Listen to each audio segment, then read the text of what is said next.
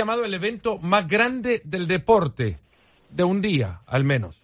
Bueno, anualmente, el evento más grande del deporte. Sí, podría ser así considerado el Super Bowl. Qué gusto que nos pueden acompañar en otra emisión más de Nos Ponemos las Pilas en eh, seguro cualquier lugar en el que estén, anticipando la disputa del partido, habiéndolo visto ya el compromiso igual.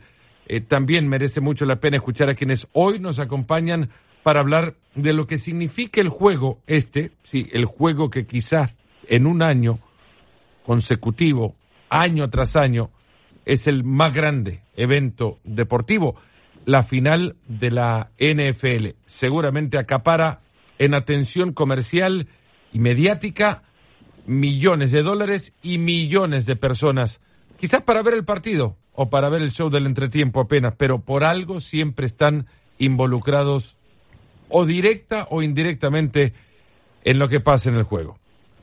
Dos casos hoy de profesionales del fútbol americano que llegaron a ese deporte desde culturas deportivas muy opuestas.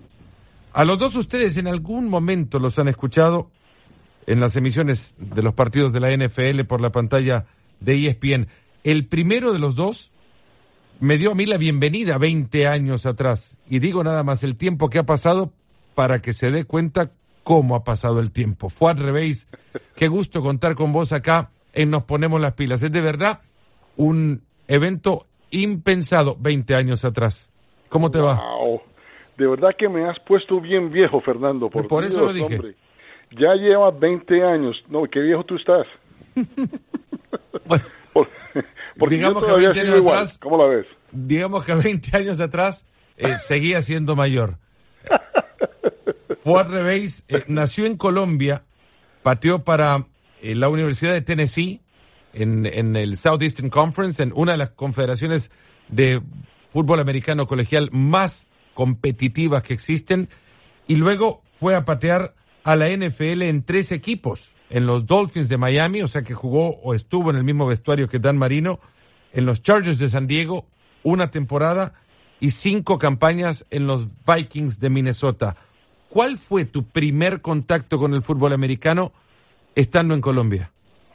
Bueno, el primer contacto fue que mi mamá trabajaba en la Embajada Americana en Bogotá, Colombia. Y en ese entonces veíamos eh, las, eh, revistas como Sports Illustrated, en la que veíamos ese deporte, eh, personas que usando cascos y hombreras, y muy curioso el tipo de deporte que se estaba desarrollando en los Estados Unidos.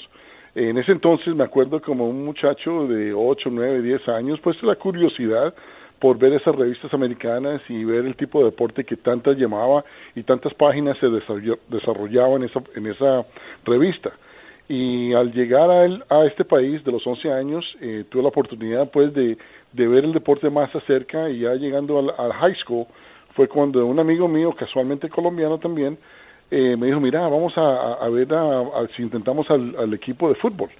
Y te lo digo rapiditamente, Fernando, la, el interés más grande mío de involucrarme con el fútbol americano es porque a las niñas les encantaban los jugadores de fútbol americano. Entonces, diciendo eso, pues por ahí ese curioso muchachito de, de 15, 16 años dijo, no, pues si a las muchachas les interesan mucho los jugadores de fútbol, ahí voy, ahí voy yo. Eh, Juan, pero te dijeron también que estaban más interesadas en, en los quarterbacks, ¿no? no Ese pequeño detalle no me lo dieron. ¿Y se interesaban en un pateador? Eh, inicialmente estaba jugando de linebacker y fullback. Uh, yo jugué pateador en, la en, en, high school simplemente porque podía patear el balón, el balón fuertemente y, por, y mi habilidad como soccer era algo que pues que me llegaba muy fácilmente. Pero el interés mío era de jugar linebacker y fullback, que fue lo que jugué mis tres años de, high school. Ahora, cuando llegué a mi último año, em, fue donde las universidades me dijeron de que eh, debido a mi, a mi habilidad con el, con el pie, em, debería concentrarme más a, patear el balón si quiero jugar en universidades mayores, o que si quiero jugar en el Southeastern Conference o si quiero jugar en el ACC. En ese tipo de universidades eh, tengo, el, el, tengo la habilidad para competir como pateador, pero no tengo la habilidad como de linebacker ni fullback para competir a, ese nivel. Y a mí siempre me ha gustado obviamente el nivel alto, el nivel uh, más competitivo, el nivel de que de verdad se, se, se estrenan o se ven la diversidad de un jugador a ese nivel y decidí pues concentrarme en algo que me podía llegar más allá. Juan, ¿qué otras universidades te reclutaron? Al final eh, terminas decidiéndote por, por, la Universidad de Tennessee, pero ¿qué otras universidades estaban interesados en tu talento? Bueno, eh, desde mi décimo año en, en, en, high school, la Universidad de Florida State eh, me reclutó muy fuerte.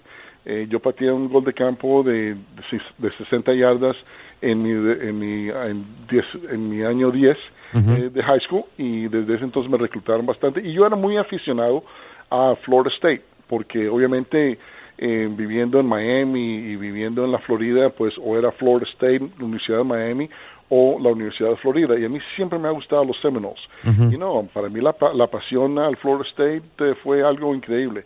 Otras universidades como la Universidad de Kentucky la Universidad de Pittsburgh eh, la Universidad de Vanderbilt la Universidad de eh, California varias de ellas universidades me reclutaron pero en ese entonces yo les decía, mira, sabes que les agradezco mucho, pero yo sí de verdad estoy muy interesado en entrar a la Universidad de Florida State y ese, y ese es el sueño mío. Uh -huh. Entonces, aunque me reclutaron, no muchos de ellos me reclutaron fuertemente porque desde el principio yo les dije, ¿sabes qué? Yo voy a FSU. Uh -huh.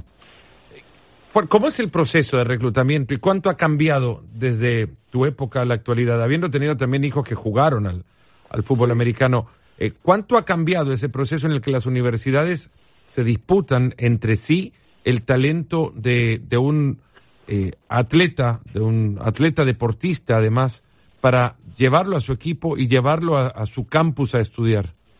Ha cambiado muchísimo. El eh, reclutamiento de universidad ha cambiado totalmente al 100% porque hoy día es legal, o por lo menos lo oculta mucho más.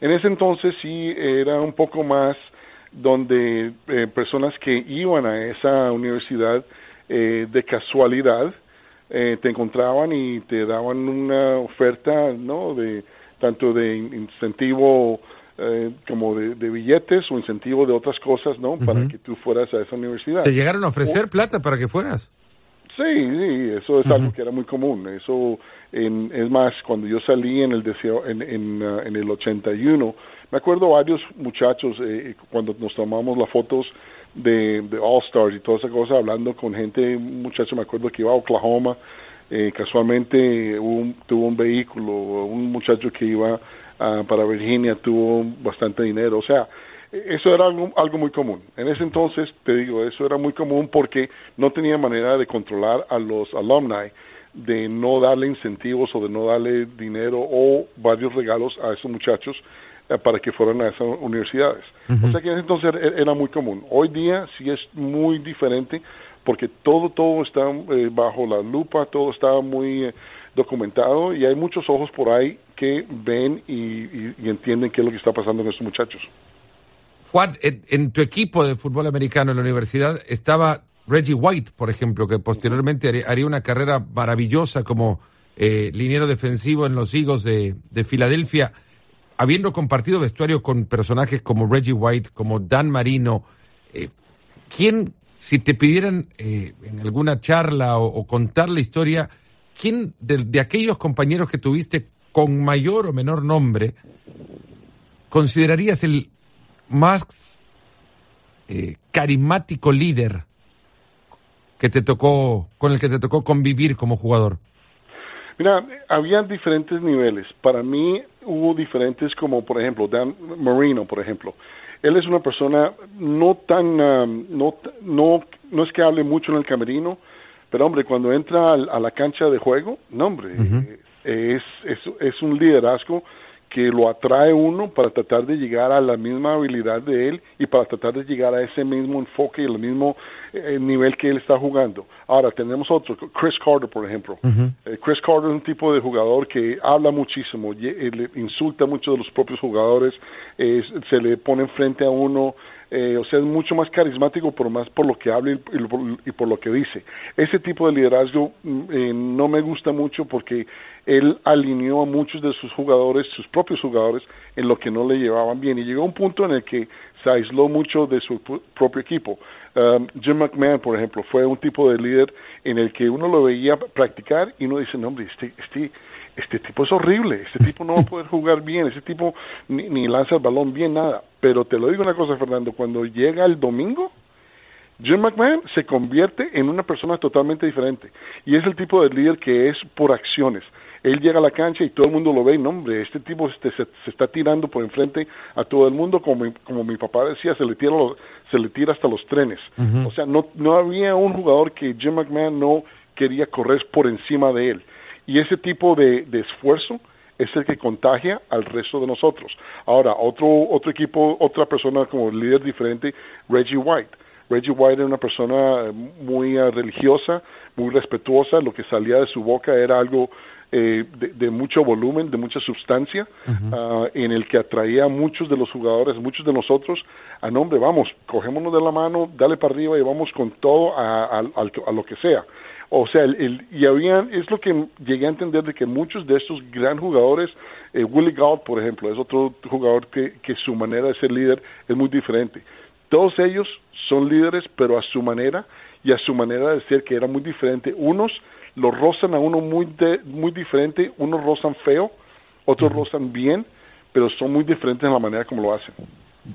Hubo una consideración de parte de todos los vestuarios en los que estuviste de tus condiciones de líder también, al punto que te nombraron representante de los equipos ante la Asociación de jugadores del, de la NFL. Esto también ha de haber, sido considerado por tu parte o de tu parte como un elogio importante. Sí, te digo, eh, para mí siempre ha sido muy importante en mis 11 años eh, como profesional, es de siempre estar involucrado al, al, al equipo, nunca llegar a ser aislado simplemente porque soy un pateador, porque únicamente hago un, una tipo, un tipo de hazaña muy diferente, no entrar al camerino durante las prácticas, no aislarme de esos jugadores, o sea, cuando hay que levantar pesas, yo levanto pesas con todos, yo corro con todos, o sea, me, siempre me quería involucrar con todos. Y por eso no tuve ese aislamiento que muchos de los pateadores tienen hoy en día o que, o que oigo que hay aislamiento porque yo siempre aconsejo a los, pateadores, no, de, no se den esa manera de pensar de que, bueno, porque este, este muchachito apenas termina de patear, se entra para el camerino o es algo, no, no, no se esfuerza lo mismo que nosotros como los jugadores que estamos aquí en la cancha. Obviamente, yo no golpeo y no hago los, no llego a ese sacrificio tan grande que hacen el resto de los jugadores, pero Peor es si te ven entrando al camerino, si te ven no estar en las prácticas, si no te ven en, en los entrenamientos de pesas, si no te ven en el entrenamiento físico, si no te ven como parte del equipo, te van a tratar como un extranjero y eso es algo que no, nunca quise. Estuviste también como tal, como representante de la Asociación de Jugadores de la NFL en eh, muchísimas negociaciones con la liga misma. ¿Cuánto, eh, por qué razones o por qué motivos se, se discutía o se peleaba antes en los, en los contratos de eh, colectivos de trabajo y por qué eh, y cuánto se avanzó en tu época para que ahora el jugador de fútbol americano eh, sea respetado por los propietarios de, los equipos, que son al final los dueños del juego, ¿no? Exactamente, exactamente. Uno, es, una de las, es uno de los casos que en ese entonces, no sé si, si muchos saben, pero cuando, por ejemplo, si yo, en ese entonces yo tenía un contrato con los Miami Dolphins. Los Miami Dolphins, el contrato que ellos tenían es de que ellos tienen el derecho de pagarme si a ellos les da la gana por los 16 partidos. Pero si después del tercer partido eh, ellos ven de que, no, sabes que este vamos a cambiarlo por otro. Después de ese, de, del tercer partido, únicamente me pagan una tercera parte de mi, de mi contrato. No, perdón. Eh, eh, me pagan tres cheques de los 16 cheques que me deben, que son 16 juegos, y no más. No hay ningún tipo de obligación después de eso. Eso es algo que no queríamos, es algo que, y además, una vez que el contrato mío se vence, yo únicamente tenía la, la oportunidad y el derecho de negociar con un solo equipo, que los Miami Dolphins. Si los Miami Dolphins dicen, sabes que tú estás pidiendo mucho, no te vamos a contratar, pues sabes que no puedo jugar en la NFL. No puedo tener otra opción ni otra manera de llegar a decir, bueno, pues, ¿por qué no puedo ir a San Francisco? ¿Por qué no puedo ir a Filadelfia? ¿Por qué no puedo ir a Atlanta para ver si ellos me quieren contratar? No, en ese entonces si el equipo que tú estás jugando, te, cuando terminaste tu contrato, no le dio la gana de firmarte, pues ahí quedas y te quedas en el hueco sin tener una, opción. Eso es algo que de verdad peleamos mucho para que se hubieran, abrieran las oportunidades de que el jugador tenga la opción, bueno, por lo menos después de que tu contrato se venza, que ese jugador pueda ir a otros equipos a ver si ellos quieren contratarlo. Hoy día, obviamente, avances se han hecho enormes. En eso, en que el, jugador cuando termina de, de, su contrato, ese jugador tiene el derecho de negociar con 31 equipos, no únicamente con uno. También eh, los contratos eh, ahora son garantizados. Si tú empiezas el, el, año con ese equipo, ellos tienen que pagarte el resto del año. Así, así les guste o no, pero hay que un contrato es un contrato. Entonces ahora lo que hay es un contrato que va por dos avenidas. Ellos tienen que honrar su contrato, su promesa, y tú como jugador tienes que honrar tu promesa. Una cosa también que negociamos mucho y, y es algo que hasta hoy día no, no, no me ha caído muy bien y es algo que Reggie White y yo peleamos mucho en ese entonces, es, es esto. El, el, para mí, Fernando, eh, la razón por la que Adidas me daba tanto dinero por usar el zapato de ellos o usar el guayo, como decimos en Colombia, es porque yo influenciaba anteriormente eh, los muchachos y me veían con ese con esa marca y o sea tengo una, un derecho tengo una una representación buena y mala. Algo que queríamos Reggie White y yo es de que deberíamos todos como jugador voluntariamente decir tomen nuestro nuestros eh, nuestros um, nuestros samples no de para para la para la droga o sea queríamos eh, voluntarizar el, el, los exámenes de drogas porque para nosotros es algo que es una obligación. Nosotros queríamos, y es algo que Reggie y yo hablamos mucho de que es una obligación nuestra, demostrarles a los niños, demostrarle a la, juventud de que sin droga se puede ganar y sin, y sin droga se puede competir. Y es algo que nunca logramos hacerlo porque la misma unión se, se opuso a eso y hasta hoy también se, se opone. ¿Cuánto hay en la NFL del uso de sustancias prohibidas? Hoy día, muy poco. ¿Cuánto es muy poco? Mm, yo te, te, digo que es casi imposible y te digo la razón por qué porque el último año que, los últimos dos años que yo jugué, la NFL se puso en serio en, en controlar eso y en uh, tomar exámenes de tal manera de que ya no puedes esconderlo de ninguna manera. Anteriormente, Fernando, te decían, bueno, señores, ustedes van a llegar aquí en el, agosto 15. Si en agosto 15 ustedes pasan ese examen, tranquilos, no va a haber otro examen hasta el próximo año. Mm. Hoy día, no, no, no. Y te digo, los últimos dos años en los que yo participé, no, eso es una exageración. Eh, eh, cada mes, mes y medio, te, te dicen, bueno, señor, usted tiene que venir acá y tiene que darnos un, ejemplo, ¿no? Una muestra. una muestra, y en esa muestra, no, hombre, te miraban exactamente con la muestra en el, en el, en el vaso y no hay otra mano. Y además, si tú estás tomando algo que te, que, que te hace, que te, que te ayude a pasar ese examen, hasta eso mismo lo pueden detectar. Fuad, para este Super Bowl, algún, eh, ya, ¿podrías decir quién lo gana? ¿Quién se lo lleva? Mira, para mí los, 49ers se ven bien, bien fuertes. Los 49ers, lo que me atrae de ellos es que tienen el, la mejor ofensiva en la corrida, lo que significa que tienen una línea ofensiva muy, muy buena. También tienen una línea defensiva muy, muy buena. Entonces, para mí, si el equipo que controla la línea de impacto, para mí, siempre ha sido el favorito.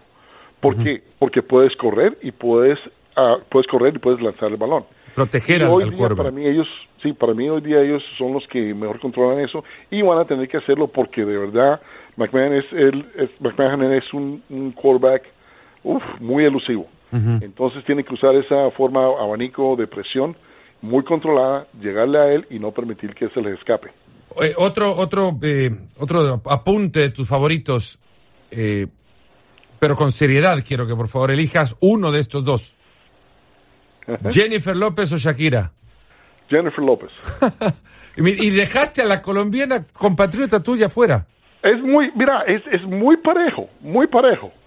Pero para mí, Jennifer López, no, hombre. bueno, ¿qué, ¿qué, define el, por qué? No te voy a preguntar, no, no, ni me conteste, no, no, no. Ni mejor que no, mejor que no. Voy a decir que la voz. Bueno, pues, el mejor, show de, el mejor show de entretiempo que viste en un Super Bowl. El de, uh, el de Bruno Marx. El de Bruno Mars. El mejor quarterback que viste en un Super Bowl. En un Super Bowl, no en la historia, no, no. El mejor quarterback en- actuando en un Super Bowl. Uh, Montana. Montana, en San Diego, ¿no? No, no, en, en 49ers. Cl- No, pero en San Diego, cuando ganan en San Diego el Super Bowl. Oh, en, el sí, dri- sí, sí, sí, sí. en el drive aquel. No, Eh, y también en, y también en Miami, contra Cincinnati. en Miami era, no, no San Diego, en, en- exacto. Eh, sí, sí, sí, sí. El mejor pateador en la historia. Uh, Vinatieri. ¿Por qué pateaban descalzo? No, el- ese fue era Rich, Rich. uh, Pero ¿por qué pateaban descalzo? Es la pregunta. ¿Por qué no se porque ponían es loco. zapatos cuando algunos Porque es pateaban? loco. Porque es loco. Yo le pregunté lo mismo, oye, pero ¿por qué pateas de esa manera descalzo? No, porque puedo me- eh, patear más abajo del balón. Ah, no, pero tú estás loco. Estás loco Sí, por eso. Ha de doler, ¿no? Imagino en el frío, además.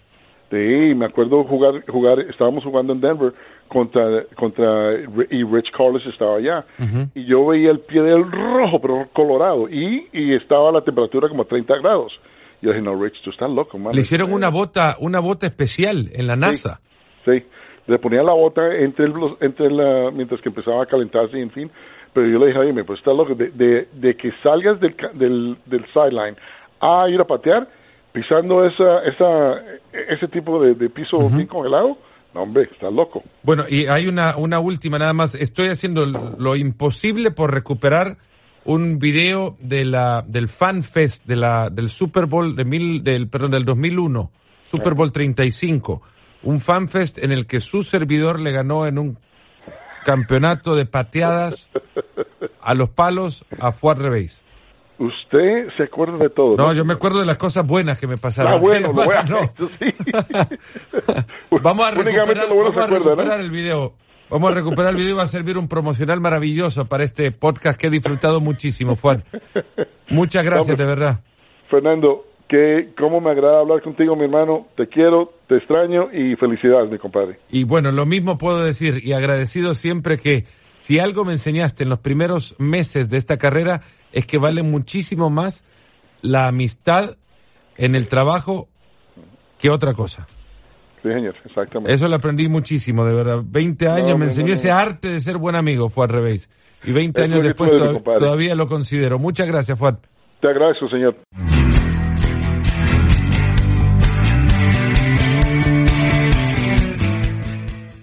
Y seguimos hablando de fútbol americano en este podcast especial de Nos Ponemos las Pilas con la mirada puesta en el Super Bowl 54 que se va a jugar en Miami con alguien que si algo en su carrera profesional conoció es de anillos de Super Bowl.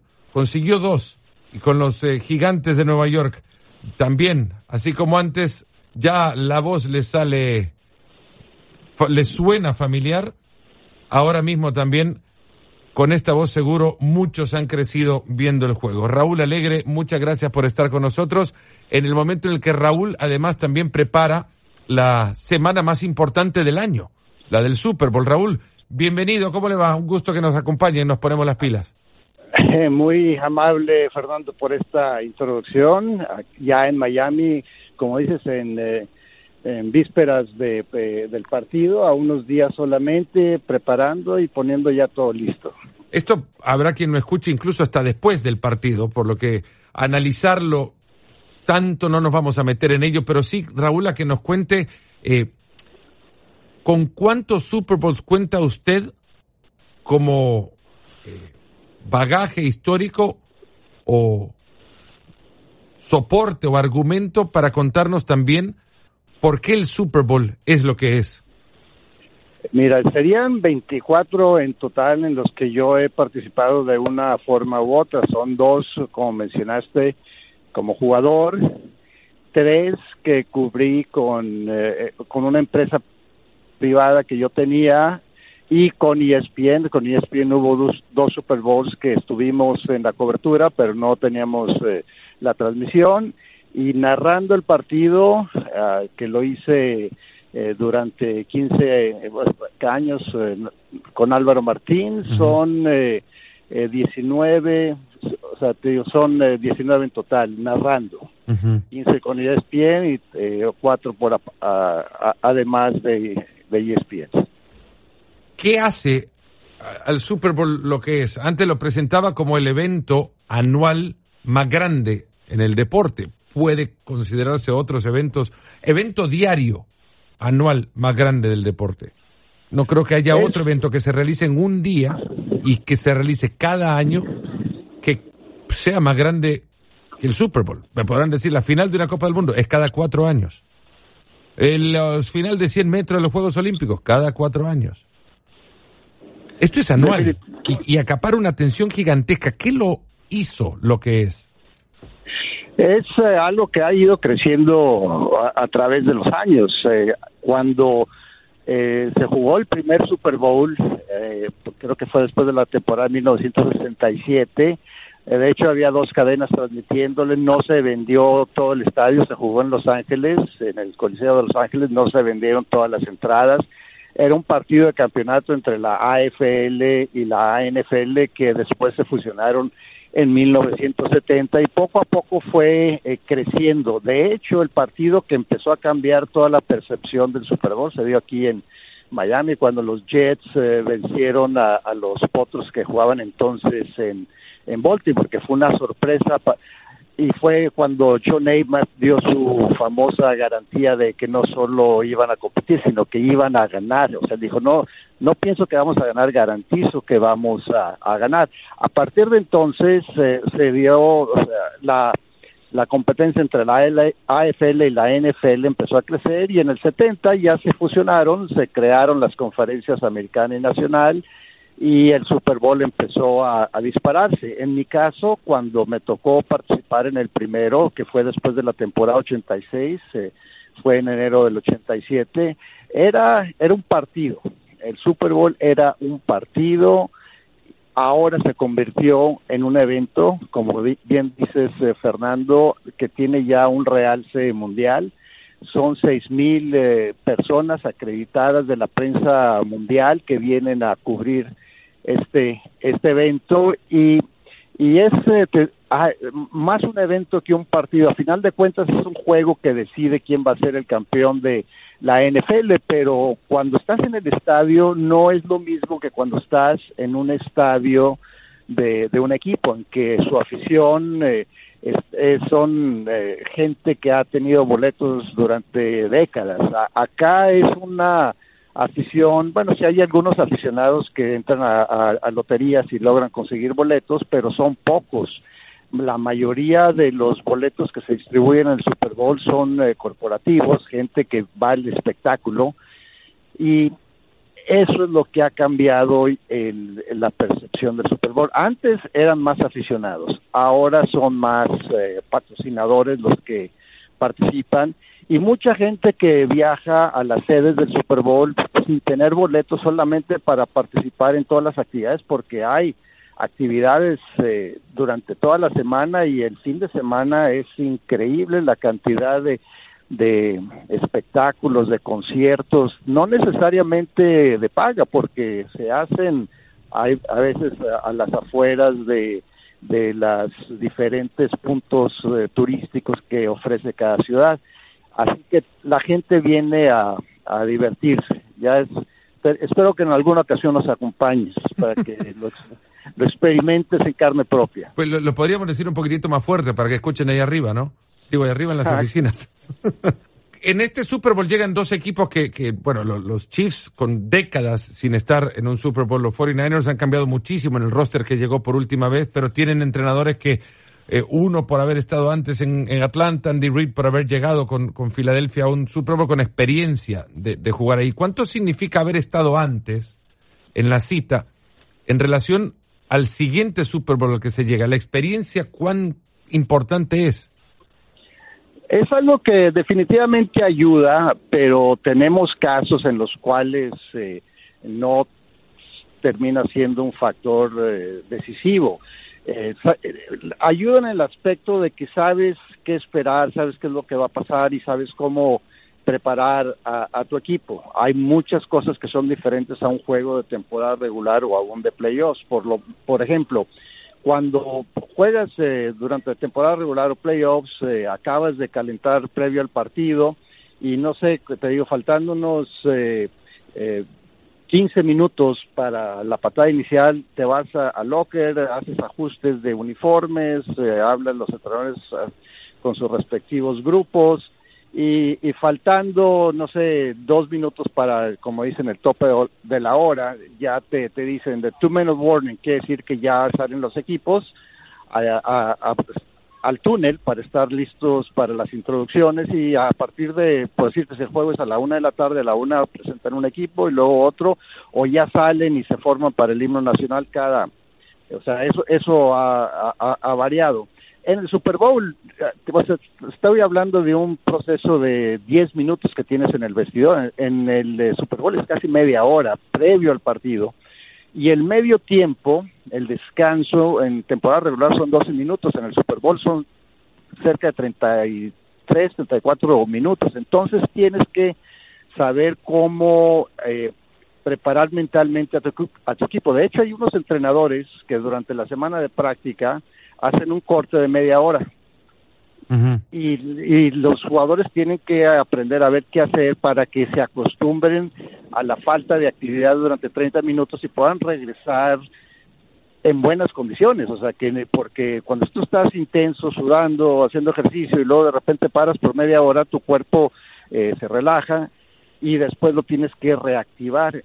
Así que eso es lo que ayuda a la experiencia, pero si te das cuenta, hace después de la temporada 2017, eh, Doug Peterson, que era el entrenador de Filadelfia, llegó por primera vez a, un Super Bowl. Filadelfia no había estado en un Super Bowl desde precisamente eh, la temporada cuando estuvo Andy Reid en 2004. O sea que era un, grupo de entrenadores que pues eh, habían quizás algunos estado como asistentes, pero no habían participado directamente y le ganaron a Nueva Inglaterra, a Bill Belichick, que ya había estado en eh, ocho Super Bowls eh, previos y si cuentan los dos que estuvo con los gigantes sería no y, otro con Nueva Inglaterra serían once.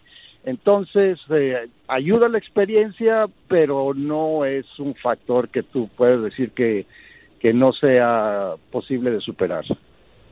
Compartió los años que estuvo en los Giants de Nueva York con, con un entrenador que ha significado muchísimo para incluso la filosofía de entrenamiento más allá del fútbol americano. Eh, ¿Qué, considerarías la gran eh, fortaleza de, un entrenador como Bill Parcells?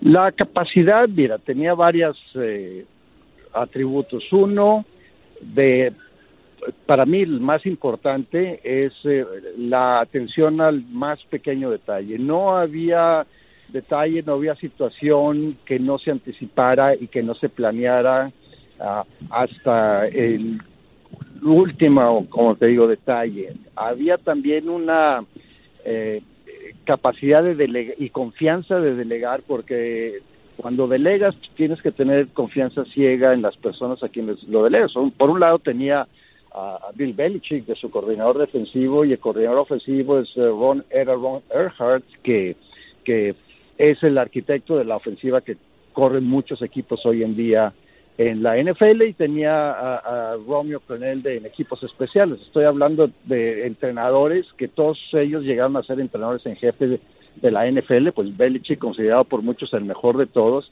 Entonces, atención a detalle, delegar, o sea, rodearte de gente capaz, planeación eh, detallada y al final la capacidad de saber cómo motivar a cada jugador, porque cada jugador es diferente y lo que funciona con uno no funciona con otro. Entonces tienes que determinar qué es lo que necesitas hacer para que un jugador esté en su momento óptimo el día del partido.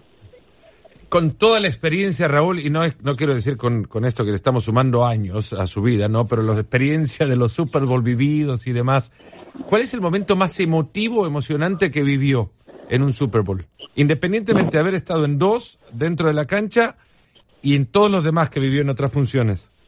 Oh, sin lugar a dudas eh, fue saltar al campo en el Super Bowl 21, porque eh, eh, estaba, habíamos anticipado el momento, habíamos, como te había mencionado, regresado al vestidor después de los calentamientos y era la costumbre de en la NFL que se introdujeran a los, ya sea a los jugadores de la ofensiva o de la defensiva y después pasar a todo el equipo al campo. Parcells a lo largo de la temporada mandaba al equipo primero y el equipo esperaba al grupo, o sea, ofensivo-defensivo que se iba a, presentar previo al partido. Entonces estábamos en, en, el túnel, eh, ya había pasado el equipo de Denver, nosotros éramos el local, o sea que nos introdujeron eh, después eh, de, del equipo de Denver, nos dijo, nosotros vamos a vamos a recibir, o sea, no vamos a cambiar nuestra rutina. El equipo va a salir y va a esperar a, los titulares de la ofensiva que van a ser presentados. Y yo siempre era el que salía enfrente de todos, por varias razones, pero la, principal era para que no me atropellara el grupo de mastodontes que van corriendo, ¿no? Entonces yo salí corriendo y en el momento que salí al campo, que salí del túnel, la, el ruido, la explosión, fue una erupción de, sonido de, del estadio que se sentía como que iba corriendo en el aire, o sea, la adrenalina en ese momento era estaba a, todo lo que daba, muy difícil de describir con palabras lo que se siente. Y poco después de ahí perdimos el volado y me tocó dar la patada inicial, o sea que llegó un momento en que yo iba a darle inicio al, Super Bowl y levanto la mano para darle la señal al árbitro que está parado abajo de la portería opuesta y él levanta su mano diciendo, ok, este, en el momento que estás listo, que estés listo, adelante. Y cuando alzo la, o sea, cuando baja la mano el referee que ya todo el mundo espera que va a empezar el partido, o sea, el ruido, el crescendo de, la emoción de la gente gritando hasta el momento que hice contacto fue eh, también, como te digo, imposible de describir lo que se sentía y en ese momento lo único que pensaba yo es que no me fuera a salir un calcetinazo corto, pero no, afortunadamente salió bien la patada. Aquel Super Bowl en eh, Pasadena, California, no lo cuento de memoria, pero sí lo recuerdo haber visto aquel, aquel partido contra los Broncos de Denver con los Beach Boys en el eh, espectáculo al medio tiempo. Eso también ha cambiado muchísimo. Ahora, eh, siendo apasionado por el juego, por los detalles del juego mismo, eh, el, cuán incómodo resulta el espectáculo de entretiempo. Es eh, por, por varias razones, porque uno, porque es muy largo, dos, porque e, es una escenografía muy complicada que tienen que armar y desarmar eh, la tarima donde van a, cantar el, grupo o los cantantes que, que son encargados del, del espectáculo del, del medio tiempo. Y luego después en cuestión de minutos tienen que desarmar todo. Muchas veces se maltrata la, la cancha, la grama, sobre todo cuando es eh, eh, pasto, cuando es natural, cuando es artificial no, no hay tanto, no hay problema, pero en el caso de, de, Miami parece, podría ser algo que, que dañara la cancha y que pudiera impactar el partido en el, en el segundo tiempo. ¿sí? Así que son, digo, son pequeños detalles que muchas veces pasan desapercibidos, pero que hacen la diferencia y sobre todo el tiempo que dura. Bueno, es eh, ya te digo, parte del Super Bowl, quién va a ser el espectáculo. Este, este Super Bowl tendremos a, a Shakira y a Jennifer López y me imagino que habrá algún invitado sorpresa y la gente pues paga lo que paga por los boletos porque van a ver también esos 10 minutos, 10, 12 minutos que les eh, dan a, a los eh, artistas que van a, a ser parte de, del show de, del descanso.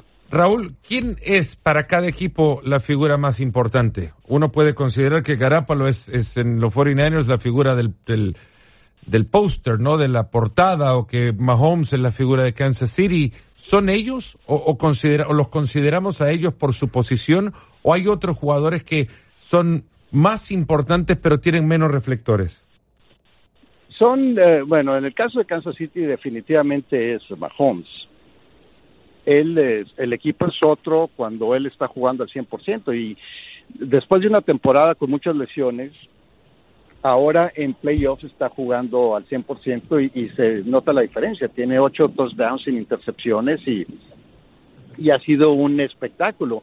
Por el lado de Kansas City hay, para mí el, el, jugador que ellos no pueden perder es el 85, George Kittle, el ala cerrada. Uno no pensaría que un ala cerrada es una... Aparte San Francisco tiene dos grandes posiciones, dos grandes jugadores en la, en la posición. Eh, Eh, bueno, él es el, principal y luego hay otro que es el fullback. Entonces estábamos hablando de dos posiciones que muchos equipos de la NFL ya, bueno, la posición de fullback hay eh, 12 equipos de la NFL que ni siquiera tienen a un jugador en esa posición. Y es eh, just, eh, eh Carl Juszczyk, el, el número 44. Ellos dos son los que definen la ofensiva de San Francisco. Principalmente quiero a quien raramente sustituyen, a Juszczyk lo sacan en situaciones obvias de pase, pero quiero es eh, para mí cuando cuando San Francisco ha, perdido esta, esta temporada o cuando han tenido problemas es cuando estuvo lastimado George Kittle. ¿Puede correr San Francisco tanto como lo hizo en la final de conferencia o lanzar, que puede venir dentro de la misma consideración, tan poco como lo hizo Garoppolo para ganar ese partido? Mira, es cuestión de, plan de juego, algo que he visto de Kyle Shanahan que me ha gustado en, esta, en estos dos juegos de playoffs, es que si algo está funcionando, se lo, lo, mantiene, no, no hace cambios nada más por que la gente diga que es alguien muy creativo o que es un genio ofensivo. O sea, si, si el juego por tierra les da resultados, yo pienso que van a mantenerse en el juego por tierra. Pero por lo mismo, así como empezó, eh, empezaron los dos partidos contra Minnesota y contra y contra Green Bay, al principio van a, mezclar jugadas de, de pase, pero su filosofía ofensiva, lo que hacen mejor en momentos de presión es correr con el balón y creo que tienen condiciones favorables para correr ante un equipo de Kansas City al cual se le puede atacar por tierra y, el cual ha sido vulnerable cuando lo atacan por tierra. Va a ser como siempre, Raúl, un placer enorme escuchar su voz en la transmisión de un Super Bowl y ha sido para mí, al menos hoy, un día maravilloso contar con usted en este episodio de Nos Ponemos las Pilas. Muchísimas gracias, de verdad. Fernando, siempre es un eh, placer, un gusto platicar contigo y mucha suerte con este podcast y con todos tus proyectos.